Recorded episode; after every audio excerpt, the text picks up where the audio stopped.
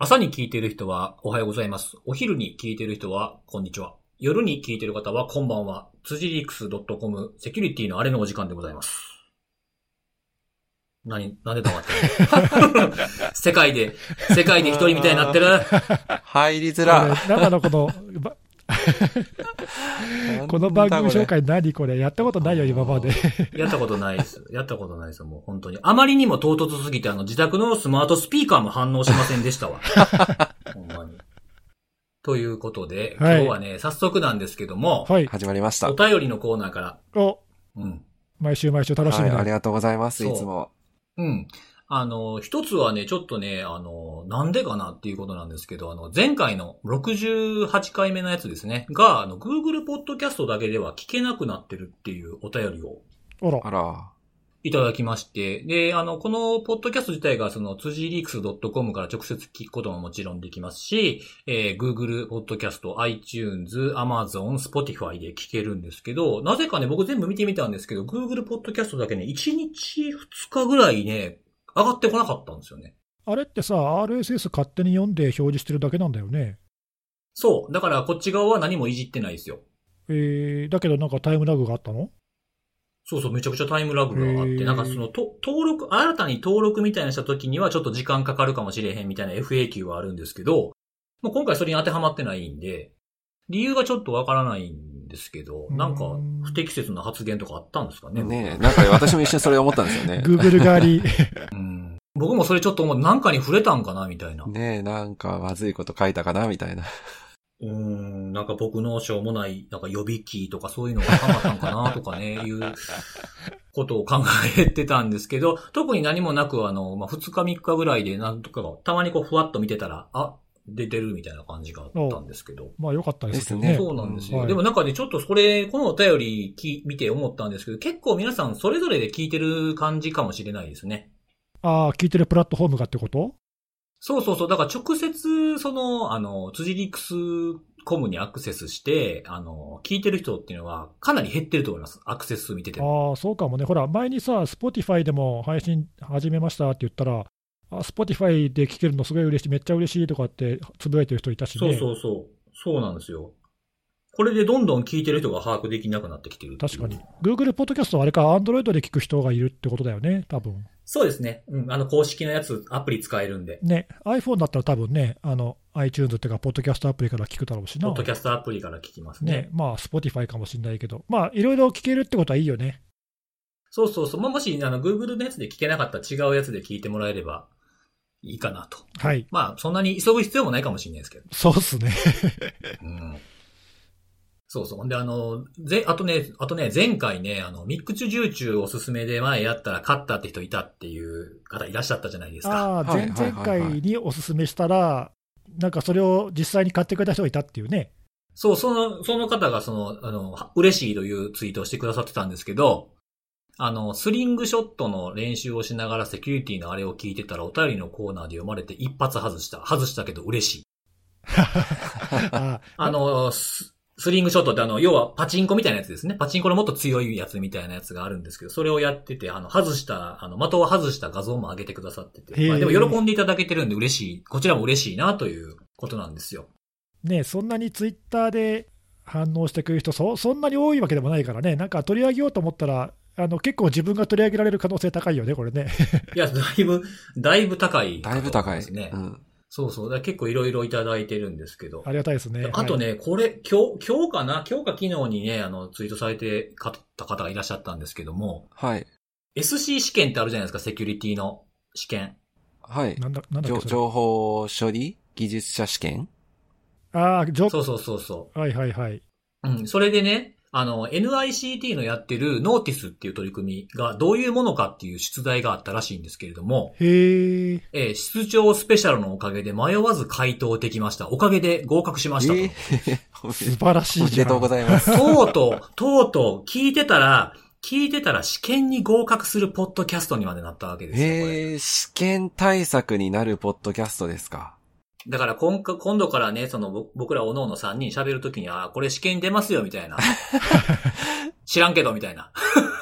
試験に受かるポッドキャスト新しいね。すごい。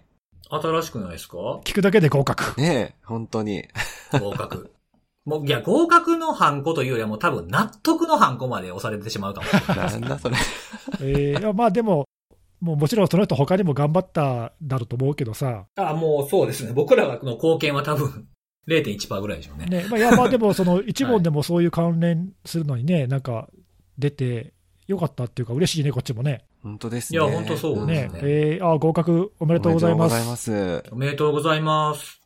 はい。で、最後のお便りなんですけども、あの、前回ね、あの、僕たちのやりとりの雑談をいじってくれててですね、あの、レタスの話したじゃないですか、ちょっと僕が。ああ、なんかコ、レタスとか、うんしてたナリルレタスとかっていうのがあったんですけど、は辻さんが野菜の中ではまあ一番好きだみたいな話だよね。そうそうそう。そうそうそう、そういうのをなんかそのブランド名がなんか全部ダジャレなんかいみたいな、そんなんしかないんかみたいなこと言ってたじゃないですか。はい。それに対してのコメントなんですけどね、あの、ダジャレタスっていうのが来てて、全部持っていかれた感じがしました。ダジャレタスの方がおもろいもんだって。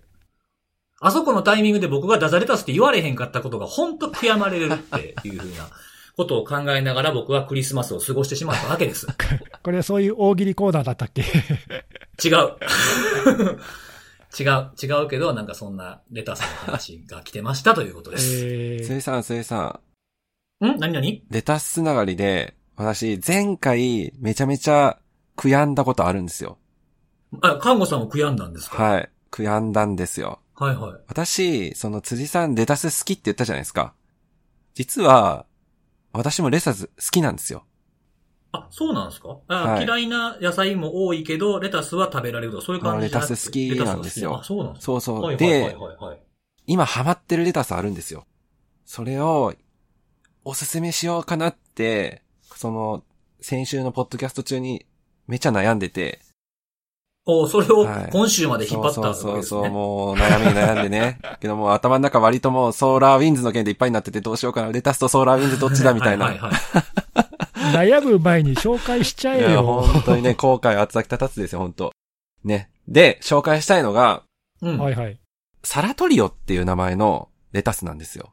全然ダジャレ感ないんですけど。え、それが名前なの？はい、サラコレタストリオ。みたいなあの、ちょっと？そういう路線とはちょっと違うんですね。残念ながら。はい、すいません。サラトリオって、まあ名前の通り、トリオって入ってるんで、あの、一つのパッケージの中に3種類のレタスが入っているっていう、そういうセット商品なんですけど、ああ、その、食べ比べみたいなことができるってこと？まあまあそうですね。で、なんか詰め合わせセットみたいなものと何が違うのって話なんですけど、これ、あの、根っこくっついてるんですよ。根っこっていうのかな？えっ、と、ポットがついてる。はいはいはいはいはい。土がついてるんですよね。土って言っていいのかな？なので、めちゃめちゃ新鮮。えー、あ、今なんか調べたら、はい。サラっていう会社が出してるのか。あ、そうです、そうです。サラっていうあの、岡山県でしたっけ？えー、はい。の会社が作ってるやつなんですけど、ちょっとだけ値段高いんですけどね。おーなんかすごいこだわこだわってそうだね。はい。いやもうこれ、もう本当に、なんだろうな。その場でまあ収穫してるみたいな感覚になって、うんうんうん。めちゃめちゃ新鮮で、えーこれ何？スーパーとかで買う、あの、ちょっと言っちゃ悪いけど、普通のレタスとは全然違うの？あ、全然もう食感というか、そのなんだろうな、新鮮度合いって言うんですかね。なんか、そのみずみずしさ？食べた感じもやっぱわかります？違うなって。全然違いますね。うん、全然違います。本当にこれは。なんかそんなに聞いたら食べてみたくなったわ、これ。確かに確かに。ちょっと高いんですけど、他の、まあ、いわゆる普通のレタスと比べると少しだけ、まあ、2、3割高いんですけど、それでもおすすめなんですよ。そのぐらいの価値があると。そう、価値がある。で、なんでこれこんなひたすらおすすめおすすめって言ってるかっていうと、まあ、味も美味しいんですけど、うん。これあの、土というか、まあ、ポットついてるんで、あの、これ土に刺すとそのまま育つんですよね。再生するんですよね。だから、あ、じゃあ何？つまり葉っぱを食べて、その根っこの部分を家で栽培できるわけ？無限レタス？無限レタス？はい。まあ、ちょっとさすがにね、全部、全部食べちゃうとあれですけど、多少ちぎって、あの、収穫して、で、それで、まあ、あの、土に差し込んで育てれば、まだ育つっていう。えええ、看護さんそれ育ててんの？私はまだそれを取り組んでみようかなと思って、情報収集してる最中です。あ、思い始めたマイレボリューションってことなんですね。いや、もう聞いや、もう普通にブログとか出まくってくるんですよ。もう再生しましたみたいなうなねもう、もう結構、やってなやってんだる人いっぱいいるんや。はい。いや、これ見たらね、やっぱ思うんですよ。これなんか刺したら、なんかいけるんじゃないかなみたいな、なんかそういう雰囲気なんですよね。はい。ええなんかすごいですね。レタスを使った錬金術的な感じの。はい、いやもう無限レタスですよ、本当に。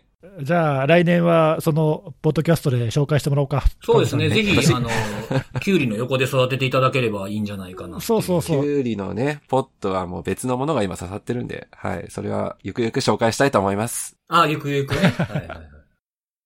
ということで、まあ、雑談はこれぐらいにしてですね。そうですね。今日は何話しましょうかね。今日年末。はい、年末ですねのや。つで。あ今週の、この、今回ので年内のやつは終わりですからね。最後ですよね。最後ですからね。ということで、今回は、室長が来てます。室長、いまーす。あ、いたいたいたいた、本当にいた。いたいい室長ね、いいた。いですね。なんかもう、本当に同じ場所にいるかのような空気感で喋ってきますよね。大丈夫ですか？同じ場所ですか？違いますよね。えもうね、すっかりセキュリティのあれを聞いてるかのような感覚うん。はい、自分が参加するって今ちょっと油断してました。すいません。えー急に来ますから。1年ぶり3回目のゲスト、ねえ。ありがとうございます。はいします。井上室長です。なんかもう恒例ですよね、これね。いやーなんね、か、これ、年末になると、ね、年の瀬って感じがしてきましたね。そうですよ。もう多分聞かれてる方はね、多分この声を聞くまでほんまに来んのかみたいな 感じに思ってた方ももしかしたら仲間で、中にいらっしゃるかもしれないですけども。で、あの、今さっきね、ちょっとあの、冒頭お便りのコーナーをちょっとしてたんですけど、実はですね、室長スペシャルありますみたいなことを、あの、言ってたじゃないですか。前から、前々から。ううんん。それでね、あの、室長に、あの、質問が来てるんですよ。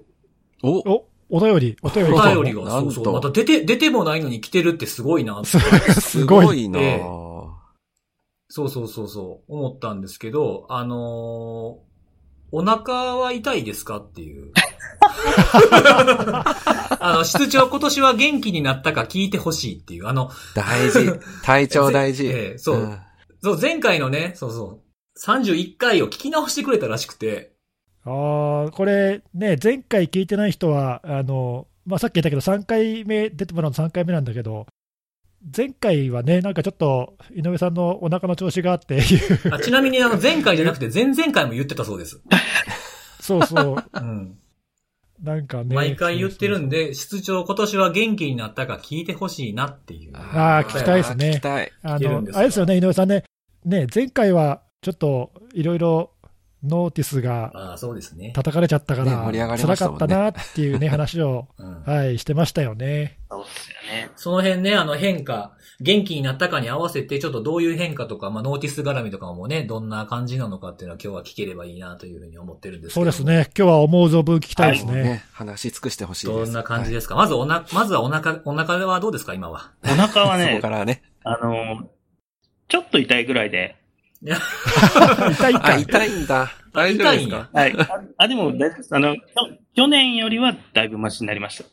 おー、そうですかそうなんですね。ってことは、その、ね、去年、一昨年と比べると、ちょっとなんか、仕事の面でのこう、ポジティブなことが多かったとか、そういう感じなんですかね。その辺ちょっとなんか聞かせていただければいいかなと思うんですけど。はいわかりましたはい。ちょっとノーティスの話で、ノーティスが、えー始まったのが2019年ですかね、の2月からなので、もうだから、え2年近くそろそろ、えー、経とうかなってしているという感じなんですけども、ちょっとおさらいでどういうプロジェクトかっていうのを、えーもう一度説明しますと、ぜひぜひ。えーはい。えー総務省と、えー我々、えー国立研究開発法人情報通信研究機構ですね、通称 NICT と、あとはインターネットサービスプロバイダーの皆さんが連携をして、いわゆるまあサイバー攻撃に悪用される恐れのある機器を、えー調査をしてで、そういったものが見つかると、えー利用者の方々にまあ注意喚起を行うという、えー取り組みになっています。で、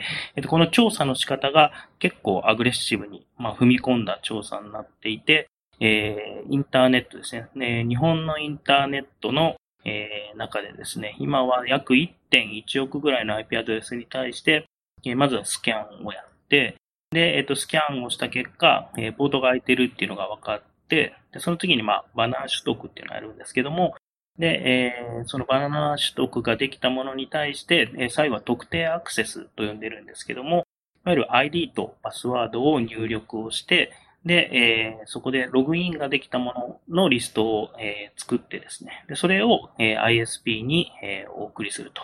で、ISP が、えー、いわゆるユーザーの特定を行って、で、えー、そのユーザーに対してあなたの機器からですね、機器が、えー、ID パスワードで、えー、ログインができてしまうので、それをまあ直してくださいというような、そういう注意喚起をするっていう、えー、取り組みに、えー、なっていますというものですね。なかなか時間も手間もね、かかるすごい一大プロジェクトというか、とても大変ですよね。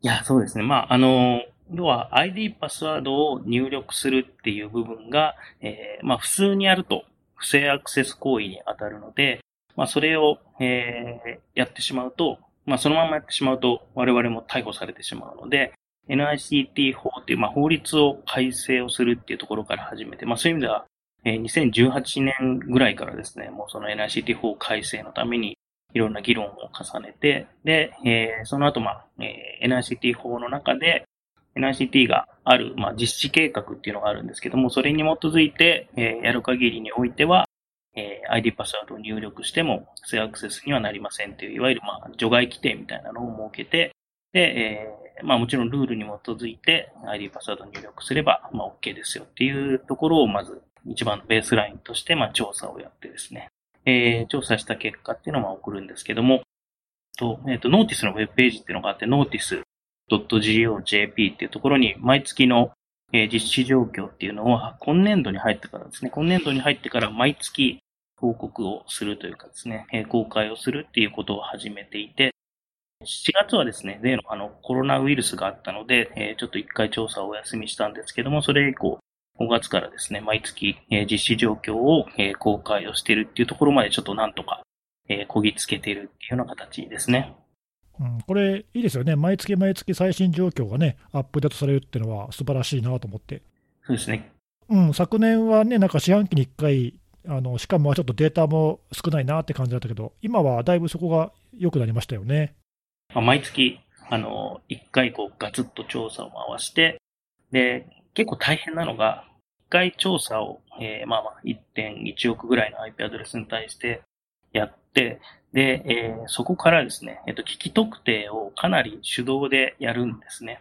で、まあ、バナーを収集するっていうのがあったんですけども、で、そこでバナーになんかあの、いろんな文字列が書かれていて、で、それをよく見ると、えー、機器が、機種がわかると。まあ、ファームウェアのバージョンがわかったりっていうのもあるんですけども、で、それで、まあ、一つ一つですね、かなり手作業で潰していって、で、毎月結構新しいものが見つかるので、で、見つかると、作ったベンダーさんに、え連絡をして、これどういったものですかとかですね、を、えー、結構それは総務省経由で聞いたりしてるんですけども、一個一個ですね、えー、実はそのユーザーサポートページっていうのがあって、でサポートページにこの、えーと、ベンダーさんのこの機種は、えー、ここが ID とパスワードを変更するところですよとか、ファームウェアアップデートはこういう感じでやってくださいとかっていうのを、実は1機種1機種全部ページを別々に設けていて、で、そこにユーザーさんに来ていただいて、まあ、ここ見てください。っていうのをやってっていうのを、まあ、やっていて、で、その、えっ、ー、と、注意喚起の、えー、した状況っていうのを、まあ、毎月毎月、えー、まあ、アップデートして、このノーティスのページに上げているという感じですね。はい、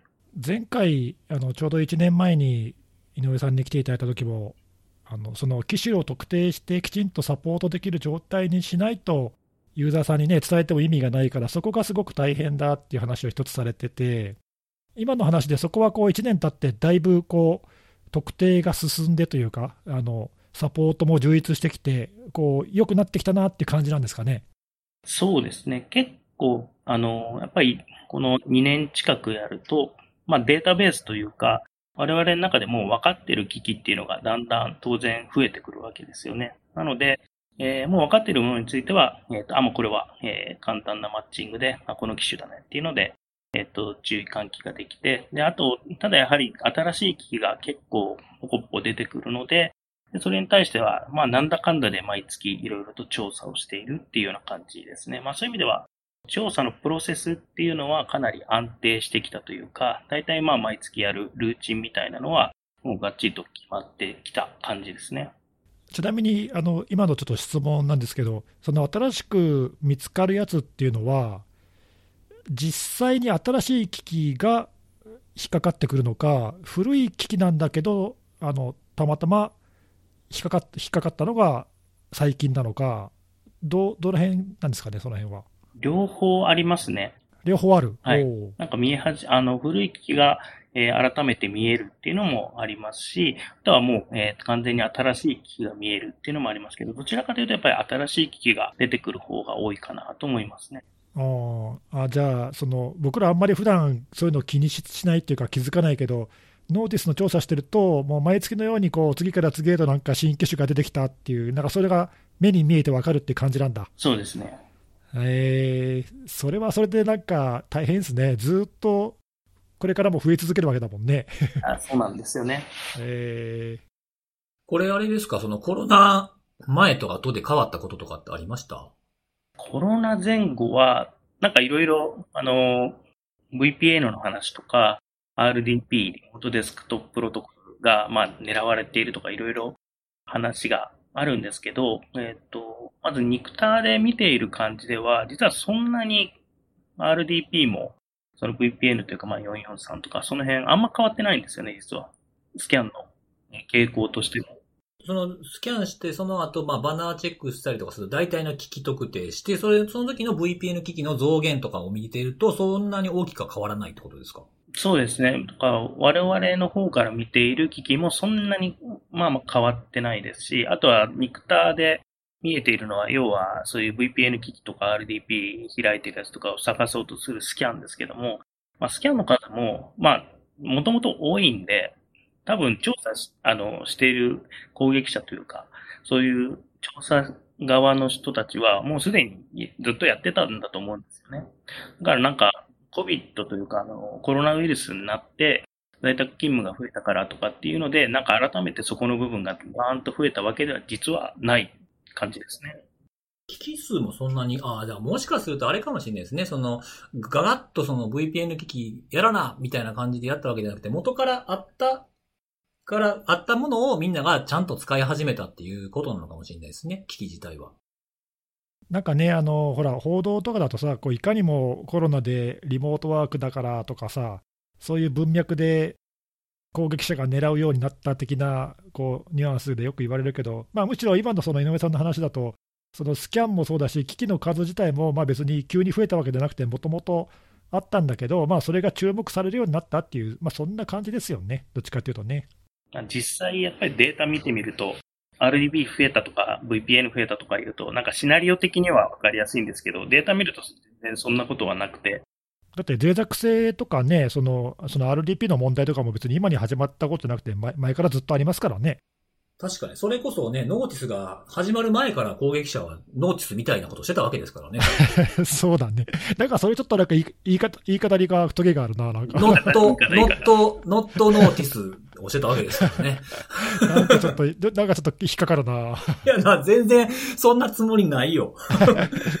え、井上さん、ちなみに、あの、1年前も、まあ、ちょっとその今、指摘してる件数これぐらいですみたいな話あったけど、それから1年、一年経って状況はどうなったんですか？はい、そうですね。あの、毎月、あの、先ほども申し上げた通り、ノーティスのページに、えっ、と、レポートを上げてるんですけど、えっ、と、今、最新は2020年の11月度のデータがあります。とそこにグラフがずらーっとこう、えー書いてあって、これ、まあ、ご覧いただければ、あの、赤い方と青い方のグラフがあってですね、赤い方がノーティスなんですね。で、えっと、赤い方のグラフを見ると、えっと、2019年の4月から観測結果ずっと載せてるんですけども、えー2019年の8月から9月で1回、ボコッと3倍ぐらいに上がってるんですね。でこれは、えっと、調査プログラムを結構大幅に、えー回収をして、特にですね、テルネットの判定部分っていうのを、えーここでは、えーかなり変えました。で、テルネットって、なんかあの、やっぱりプロトコルが完全にガチッと決まっていなくて、なんかログインプロンプトも、えーなんかコロンだけが返ってくるとか、ログインとか返ってくるとかでいろいろあってですね。で、最初は結構そのテルネットというふうに、えー判定できる、自動的に判定できる部分っていうのが、かなり安全めに倒してやってたんですけども、で、そこからですね、ずっと、えー調査をやってて、えー、まあ、テルネットで帰ってくる、23番で帰ってくるプロンプトっていうのをもう全部集めて、テルネットと判定できる99%ぐらいまで、正しくテルネットって判定できるっていう調査プログラムをちょっと回収しまして、で、ここで一回ドンと3倍ぐらいですかね、上がったんですね。で、今年に入ってから、えー、今年の9月から10月のデータで、9月はですね、注意喚起をした数が319だったんですけども、10月に1852、約6倍に。めちゃめちゃ増えてますね。上がったんですね。で、ここ何やったかというと、ID とパスワードの組が、最初は調査ここまでは100通りでやってたんですけども、この9月から10月の間に600通りに増やしました。で、これは実施計画の中に、えー、公開はしてないんですけども、このパスワードの組っていうのが、えー、全部書かれていて、それが、えー、当初は100だったんですね。で、これ100、最初の100は、だいたいその未来のオリジナルが使ってた、えー、ID とパスワードからほとんど取ってきていて、それが100だったんですけども、そこから、まあこの、えー、まあ1年半ぐらい経ってですね、いろんな調査をやって、えー、今使われているえー、やつですね。まあ未来のアッシュとかですね、新しく出た機器、IoT 機器発売されたやつで、2000本ぐらいですね。本っていうのかなあれ、機器のマニュアルを集めて、で、そのマニュアルに書かれている、えー、ID とパスワード、デフォルトのやつを全部収集をして、で、その中から、まあ、えっ、ー、と、使われてそうなやつを、えー、チョイスしたり、あとはハニーポットで、えっ、ー、と、実際入ってくるやつとか。使ってくるやつですね。そうですね。本当に使ってるやつとか、あとは、その IoT のマルウェアを解析をして、中で使われているパスワードとか、まあそんな感じで、えっと、今、使われている、まあ、フレッシュな、えー、ID とパスワードをプラス100ぐらいしてですね、えー、あら、改めて、まあ、この10月からその600通りで ID とパスワードの、まあ、特定アクセスをするっていうのを始めて、まあ、これ偶然なんですけど、えー、ID とパスワードを約6倍にしたら、えー、特定アクセスできたのも、まあ、約6倍ぐらいになったということで。お如如実に現れてますね。そうですね。で、10月が1852で、はい。で、11月が、えー、一番最新のが、まあ、1992の IP アドレスに対して、まあ、ログインができたということで、まあ、今のデータは、最新のものはこんな感じですね。すごいですね。なんか1年でものすごい増えましたよね。なんか地道なっていうか。でも今聞いてたら、その600通り使ってボット作ったらなんか感染すげえしそうだな。悪い、悪い方の使い方。危ない危ない。ねちょっと悪用されたらちょ、まあ、その別にね、非公開のデータじゃなくて、もともと公開データを集めたものかもしれないけど、そうやって集めたものには、まあ、それなりに価値があるんですよね、やっぱね。すごい効果的って分かっちゃいましたね、これで。まあ、そこは、あの、文書としては外には公開していないので、600通りなんですね。このグラフを見れば、井上さんのお腹の調子の具合がわかるのかもしれないですよね。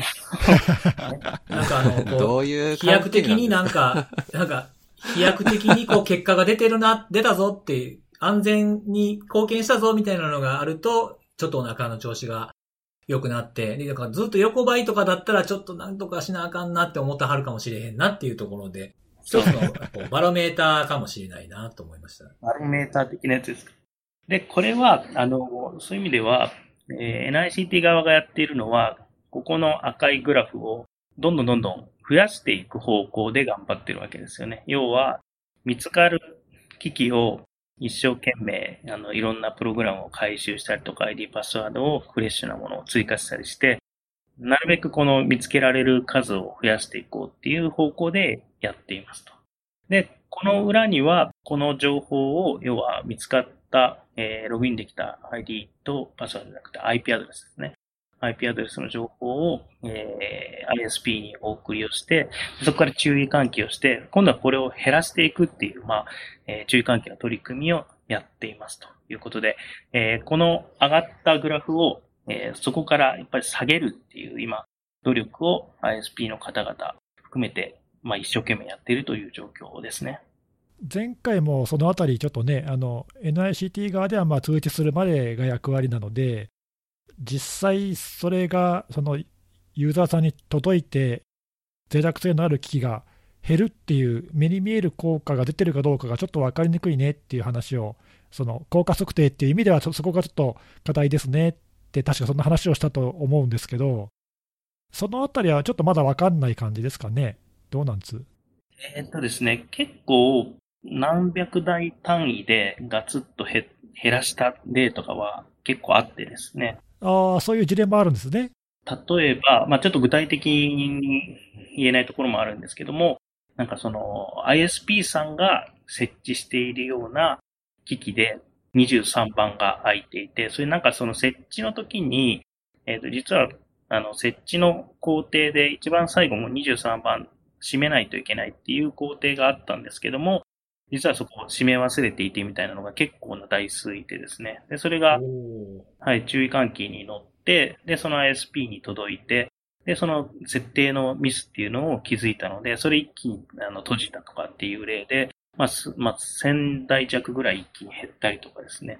結構そういうのあるんですよね。なので、ユーザーに注意喚起をして、設定変えてもらうとかっていうのももちろんあって、まあ、それはかなりやっぱり大変で、えー、まず、あれですね、ISP のメール見てない問題もあるので、最後どうやってリーチするのかっていうのは難しいんですけども、まあその辺はちょっとかなり地道に対応してくれるユーザーさんを増やしていくっていうのをやってるんですけども、一方でそんな形で、なんか割とバルクでガンと減っていくみたいな例も、えーちょくちょく出てきている感じですね。えーそれはね、あの海外のプロバイダーとかでも時々あるし、まあ、国内のもあるんだなと今聞いてて思ったけど、そのプロバイダーがお客さん、お客さんというかユーザーに配っている機器で、まあ、そういう設定の不備っていうか、それを突かれて、時々ある国で急にボーンとその IoT のマルウェアの感染台数が増えたりっていう事例が、これまでもたびたびね、あるんですけど、まあ多分そういうのと同じような感じですよね、多分ね。そうなんですね。あーまあ、それいいですね。あの、マルウェア感染の被害がその前に起きてたかどうかはちょっと分かんないけど、えーこのノーティスの仕組みでね、あのきいち早く気づいて、注意喚起して防げたって、素晴らしい成果ですよね、これね。そうなんですよね。なので、このグラフをちょっと下げているっていう方向もやっぱりうまくアピールしていかないといけないかなとは、はい、思っています。見つかる数をどんどん増やしつつ、そういう穴を塞いで減る数もどんどん増やして、まあ、今はそれが、あれですかね、増えるのと減るのが両方同時に起きてるって感じですかね。そうですね。はい。はあはあまあ、どっかのタイミングでそのグラフが下向きに変わるといいいいってことですよね。そうですね。あーなるほど、まあ5年プロジェクトだしね、今2年目だから、まあ、まだまだどんどんどんどん改善して増えていっても、まあ、今のフェーズではいいのかもしれませんけどね。そうですね。いや、なんかでも、ね、去年はちょっとまだまだこれからだ、長い目で見ましょうみたいなことを言ってた気もするけど、だいぶ目に見える形で成果ができてきて、素晴らしいですね。いやーもうちょっと、まあそういう意味では若干お腹は良くなってきた感じ。そこがいつもパラメーターなので。バロメーターですね。これでもあれですね、その今聞いてて、まあ、聞いててか、まあ、僕らは普段ね、割と注意して見てたりとかするし、井上井上さんともね、話をするから、まあ、なんとなく感じで、その、わかるけど、これ、その国民の皆さんっていうか、ユーザーさんとかには、その NOTICE の成果っていうか、伝わってるんですかね、もうちょっとなんか、見てほしい気もするけどね。そうですね。もう少しいろんな形でこれ広報していかないといけないかなと思っていて、もちろんその毎月 NOTICE のページで情報を出していくっていうのも重要なんですけど、いわゆるベストプラクティスというか、うまく対処できた例みたいなのも、えー広くですね、いろんな形で、まあ講演で話したりとかですね、このセキュリティのあれもまさにそうだと思いますけども、こういうところでいいことできてますよっていうのをちょっと話していけたらなと思っています。ね、そうですよね。なんかね、始めるときにはいろいろ騒いで、なんか問題でも起きればね、また騒ぐんだろうけど、うまくいってるときではね、なかなか取り上げてくれないし、みんな注目,、ね、注目もしてくれないっていうのはちょっともったいないですよね、やっぱね。もったいないですね。ね、NIC だけじゃなくて、僕らもなんかもっとアピールしてね、だから毎月出てるなんて知らない人いいっぱいいるんじゃないですか？本当に。いやー、いると思いますよ。ああ、そうかもね、うん、しかもね、今、あの井上さんが説明してくれたさ、その回収で増えたとか、うんうんパスワード追加してはいこんなにすごく増えたとかね、多分そういう成果も知られてないかもしれないもんね。ですよね。だからパスワードを追加するっていうニュースはいくつか見たけど、その成果がどうだったっていうニュースは見ないですもんね。うん。あれですかね、今今後の課題の一つとして入ってれば嬉しいなと思っていることが一つあるんですけど、はい。あの、参加 ISP は増やしてほしいですよね。今ね、65社まで来てるのかな？えこれでも1年前とかだいぶ増えましたよね。倍、倍ぐらいにはなってると思います。ね、すごい増えたけど、アドレスはあんま増えてないね。あ、そうなんです。大手の ISP は結構、あの、最初の方にガツッと入っていただいて、で、結局、ISP、日本の ISP が持っている IP アドレスが1.2から3億ぐらいなんですよね。なので、結構上限に近づいているかなっていうところはありますけど。ああ。おー、なるほど。ちなみに、辻さんの ISP はいかがでしょう？かあ、そうだ、そういえば、それ入ってないとかって前言ってたな、そういえば。いつも言ってますよね。入ってません。あれ？変わ変わってないんだ。入ってません。えー、辻さんの、あの、ハニーポットで観測するっていう話は、じゃあ、いまだに実現してないわけ。そう、あの、スノート、スノートのルールだけがあります。寂しい。そうなんですよ。なんかもう、だから僕ちょいちょい、その、ね、月次で出るようにもなったし、見てって、そのついでで参加 ISP ポチってやるんですけど、またないなっていつも。そうなんだ。それなんか、その ISP の abuse かなんかに連絡した方がいいんじゃないですか？なんなんですかね本当ね、これ、なんか、 NOTICE 八分ですよ、これ。マジで。その日を僕は楽しみにね、してるんですけど。その間に5年プロジェクト終わっちゃうんじゃないの？最悪じゃないですか、それも。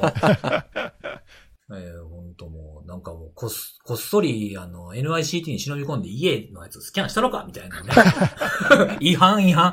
あかんあかん、逮捕、逮捕。いや、そうなんです。それちょっと増えてほしいなっていうのをずっともう2年近く思い続けてるっていう状況ですね。そのあたりは結構やっぱり ICT IZAC の中で、えーその参加を促すような、えー取り組みとかいろいろされているので、いろんな、まあ、勉強会とか、勉強会というよりも、その能実の説明会とか開催されていて、そこもまあかなり地道な努力なんですけども、はい。今はまあ65社まで来たということで、ちょっともう、じゃあ、後でちょっと辻さんのその ISP、あの、名前を教えてください。わかりました、わかりました。はい。見ますおね。おっと？結構、その、やる前は、一般ユーザー、一般家庭の、えー IoT 機器がやっぱりすごく多いんじゃないかっていうふうに考えていたんですけども、これ実際やってみると、実は、あの、一般家庭のっていうよりも、どちらかというと、業務用のブロードバンドルーターが ID パスワードが弱いとかっていうケースの方がですね、実は多くてですね。で、それ何かっていうと、あの、一般家庭の売られているやつって結構、まあ、あの、デフォルトの ID パスワードとかランダムに付けられていたりとか、えっと、まあまあ対策はされていて、特に日本の製品はですね。で、えっと、一方で、その業務用の、えールーターとかそういったものっていうのが、結構やっぱり設定項目とか自由度高いんでめちゃくちゃいっぱいあって、で、その設定が、えーうまく、あの、ちゃんとできていなくて、で、それがグローバルに繋がってるみたいなケースが結構あってですね。だからそういう意味では、ちょっと事前に予想していたのとは違う結果が、えー出てきていて、まあそういったところには、まあ一生懸命ちょっと働きかけはしているんですけども、まあそういう意味ではちょっと調べてみないとわからなかったことみたいなのも結構やっぱあるんですよね。えーそれこそね、まさにやってみた成果ですよね。やらなければ分かんなかったですもんね、絶対ね。でもそれ、あれですね、業務用だと、さっきのバルクの話もそうだけど、ある程度、その数がまとまって同じような使われ方をしてるっていうのが、まあ、見える、そういう感じなんですかね。そうですね。なので、結構やっぱりあの、いわゆるこの脆弱性の、えー調査というか、まあもちろん脆弱性ついたりとかはしてないんですけども、ファームウェアのバージョンとかが結構そのバナーで返ってくるやつとかがあって、でも、あの、明らかに脆弱性が絶対あるバージョンが見えるやつとか結構、あの、たくさん見えることがあるんですよね。で、そういった場合は、えっ、と、その繋がっているところとか、あるいは、その、作っているベンダーさんに連絡をして、えーその具体的な調査をしたりとか、あるいはその対策をどうしましょうかっていう話をしたりとか、結構そういうことも、えー、今やっていますので、まあ、それは ID パスワードの入力だけじゃなくて、えっと、付帯業務っていうのが、ま、定義されていて、えー、そういう脆弱性がある機器に対してはいろんなちょっと調査をしましょうという話でですね、ちょっとかなりそこも、えー、地道にベンダーさんなんかと話をしているっていう状況ですね。うん、いやあの、ちゃんとね、法律をを変えてというか、法にのっとって国がやっているプロジェクトだから、そういうね、あのベンダーさんとか、まあ、プロバイダーとか、必要な関係者全部巻き込んで、一丸となってね、取り組めてるから、いいですよね、そういう意味でいいですよね、あのやりやりっぱなしっていうかね、スキャンしっぱなしで終わらないところが、あの僕は最初からいいなと思ってて。はい、頑張ってます。ね、頑張ってますよね。うん、いや、なんか、もっと誰か NIC って褒めてあげた方がいいと思うな、これな。だってさ、だってこれ、あのほら、僕ら割とね、井上さんとかと近いから、なんか見ててわかるけど、ね、やるやってる人たちはすごい大変してやってるけど、あんまり褒められてないじゃん。わかんないけど。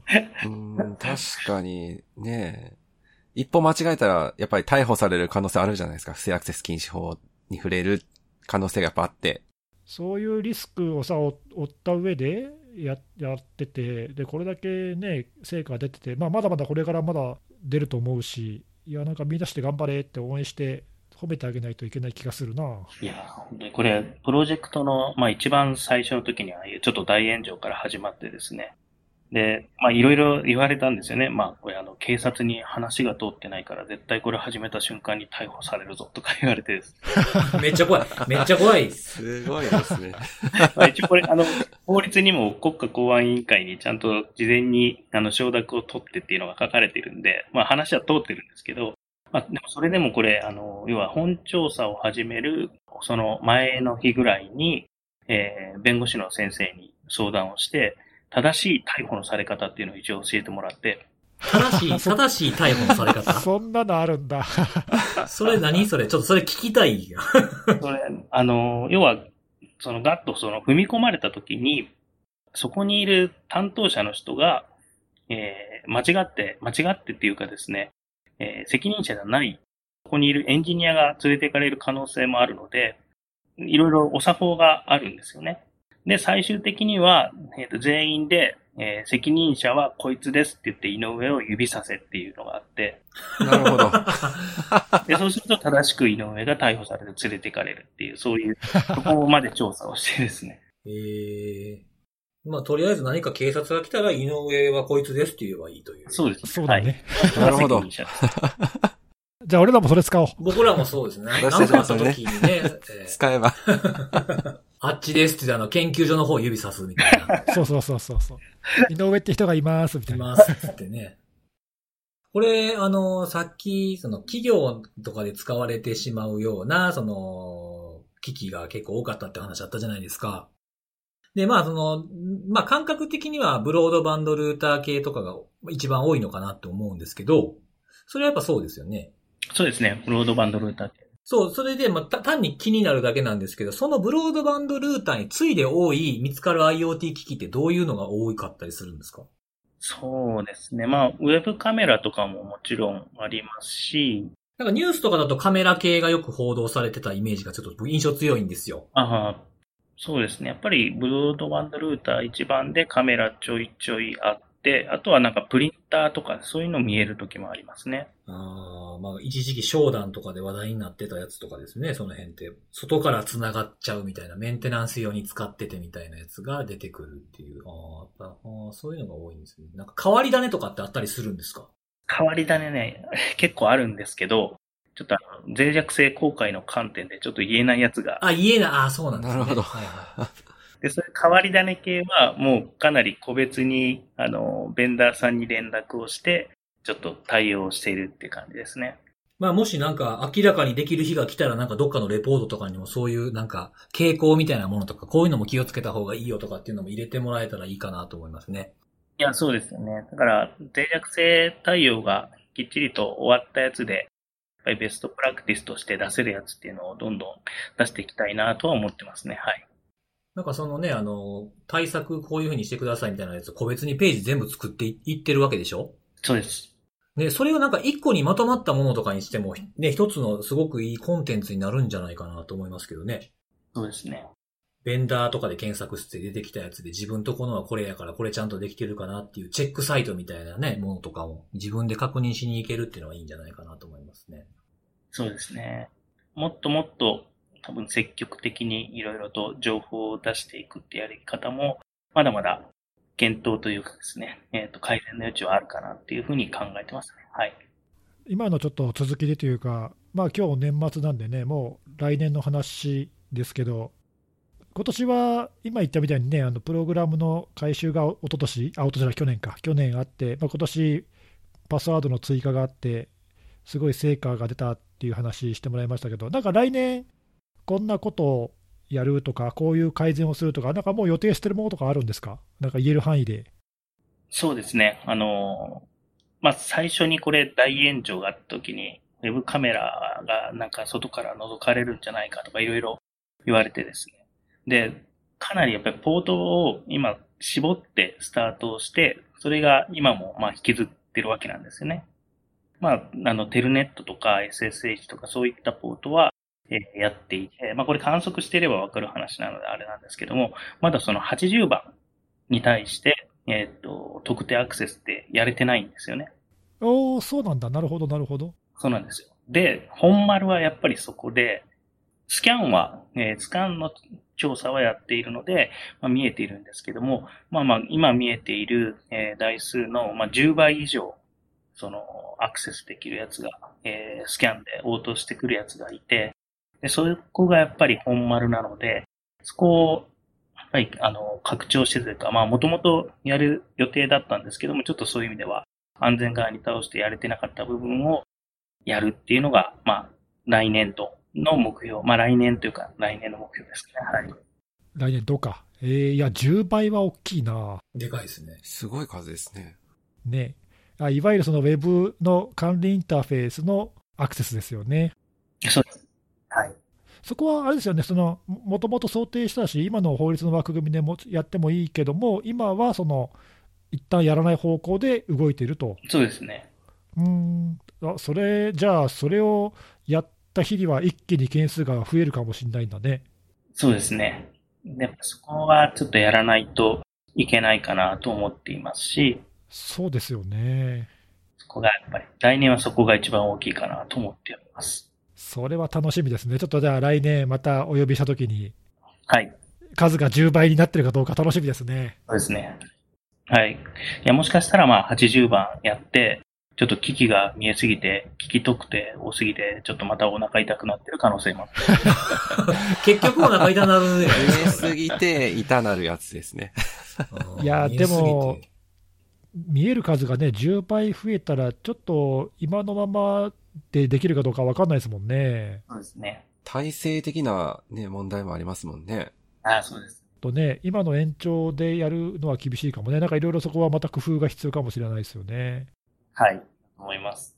で、まあ今、やっぱり、あの、僕ら、まあもう、あの、研究所なんで、いろいろ機械学習の専門家とかもいるわけなんですよね。なので、そういう自動判定をするとかですね、そういった技術もいろいろ含めながら、やっぱり自動化できるところは自動化してっていうので、そういう取り組みも来年は、えーどんどん入れていかないと、多分80番やった時に追いつかないと思うので、まあそういう意味では研究の成果をうまくこっちにも活用していくっていう方向も必要かなと思ってます。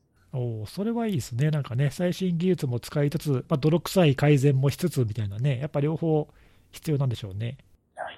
はい。なんかまあ、あのやってる方たちはとてもね、大変そうで申し訳ないけど、なんか楽しみですね、まだまだね、いろいろ新しい成果が出てきそうだし、なんなんかすごいのが待ってたら嫌だしね、なんかね、わかんないけど。そうだ、い、い、井上さん。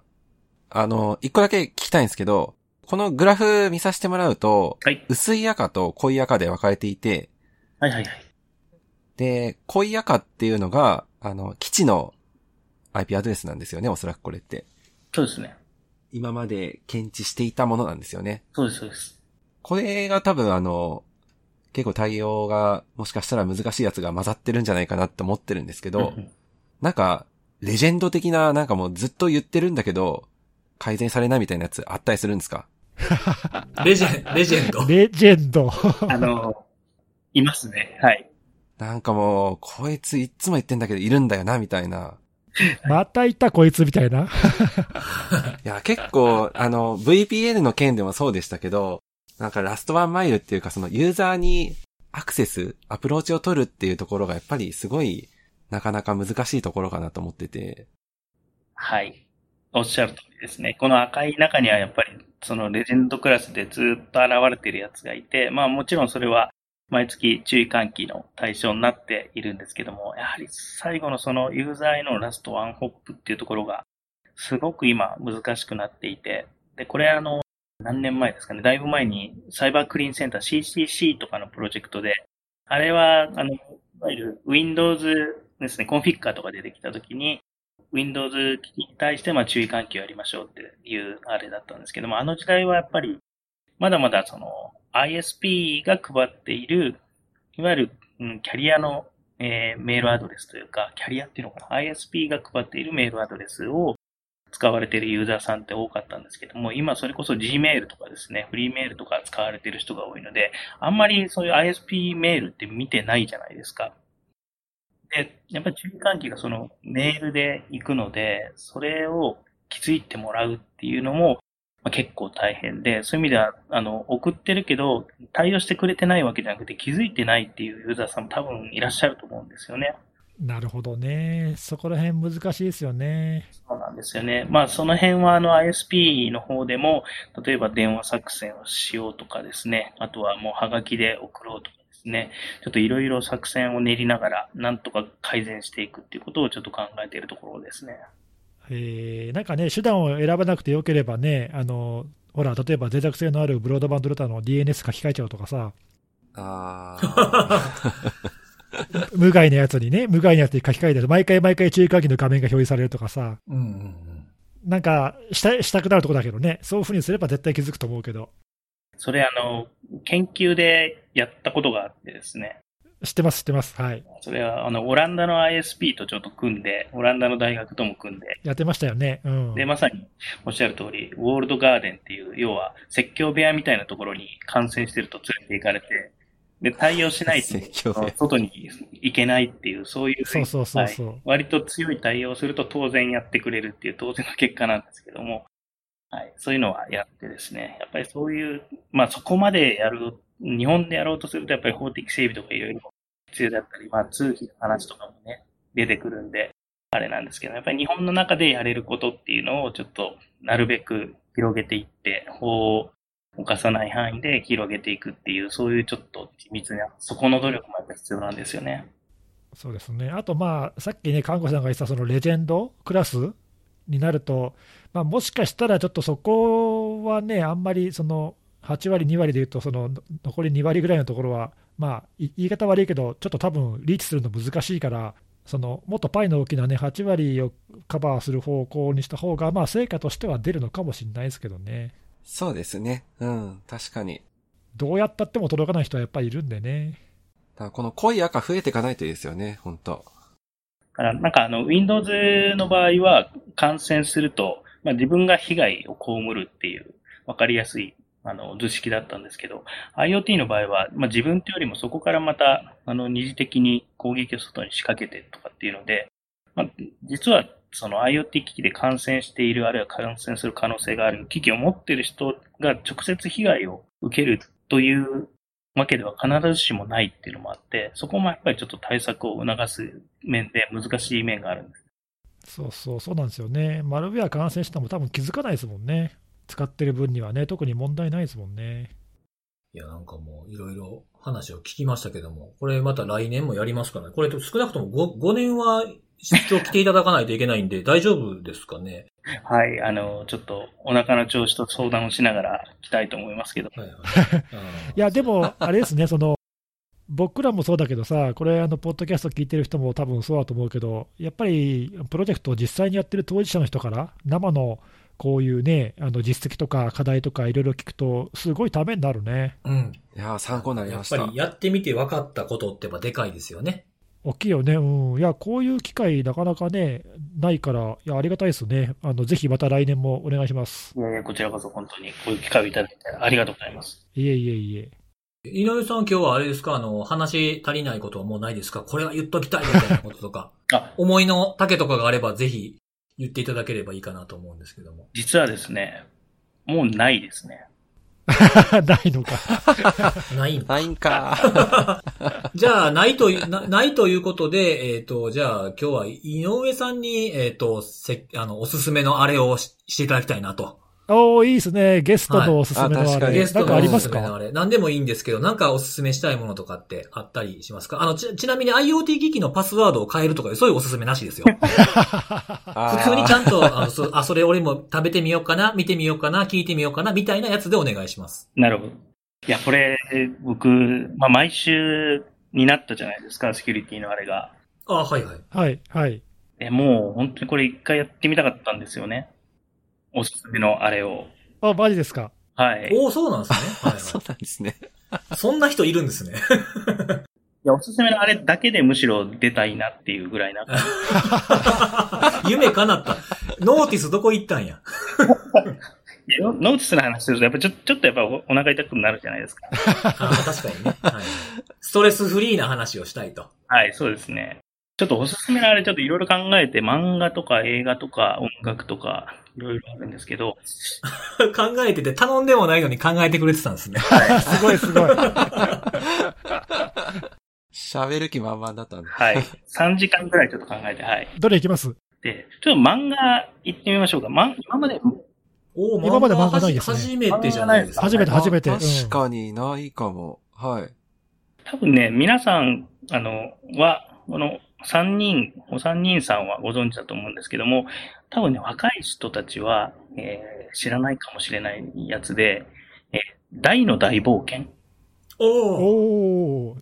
おー。はい。名作。はい。あの、ジャンプでやってた、えー要はドラゴンクエストの外伝みたいな、そういう漫画なんですけど、なんかアザーストーリー的な感じのやつでしたね。はい。そのまあ、大の大冒険の中でも、特に僕がおすすめしたいのが、マゾッホってやつがいてですね。うんうん。マゾッホ。え何まず、マゾッホ。マゾッホ？そんなんいましたマニアックなとこ来ましたね。はい。あの、主人公大ってやつで、そのまあ、相棒でポップ、マームとかいるんですけど、マゾッホは、最初の方に出てくるんですけども、偽勇者ああ、いたいた、いたわ。はいはい。で、最初にダイと出会って、この、デルムリン島っていうところで大暴れして、まあ最初にダイにやっつけられるっていう、そういう偽勇者のパーティーがいて、それの魔法使いなんですよね。はいはいはいはい。はい。で、そいつ何がいいかっていうと、実はめちゃめちゃ重要キャラで、その、ダイの盟友のポップっていう、まあ、魔法使いがいるんですけど、そいつ最初めちゃくちゃチキンなんですよね。うんうんうん。敵が出てくるたびに逃げるんですよね。で、クロコダインっていうもう最初の大ボスみたいなやつが出てきた時に、まあ、ポップ逃げるんですけど、でその逃げたポップに対して、そのマゾッホが出てきてですね。で、それで基本的にはもうマゾッホもおじいちゃんみたいなやつで、これ大丈夫ですか？これ。もうわけわかんない状態になってませんか？これ。大丈夫です。大丈夫ですよ大丈夫ですよ大丈夫です今のところまだ大丈夫です。はい。はいちょっとマゾッホの話は10分ぐらい続くんですけど、いいですよ、いいですよ。そんな続くんですか？で、そのマゾマゾッホはもう、あの、その魔法使い、いい魔法使いになるのを諦めてるおじさんなんですよね。で、その、あの、逃げ、逃げて、震えているポップに対して、突然、勇者とは勇気あるものって叫ぶんですね。で、そして、真の勇気とは打算なきもの。相手の強さによって出したり引っ込めたりするのは本当の勇気じゃないって言って、おー、かっこいい。かっこいい。で、それで、ポップは目覚めて、もう、あの、やられそうになってるダイを助けに行って、その、魔法使いとしての、まあ、ある意味、一歩を踏み出すっていう、そういう、その助言をしてくれるマゾッホっていうね、おじさんがいて、指針みたいなものを示してくれたんですね。そうなんですよね。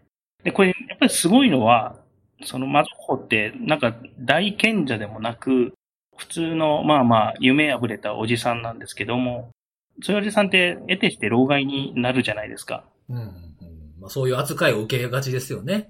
そうなんですよね。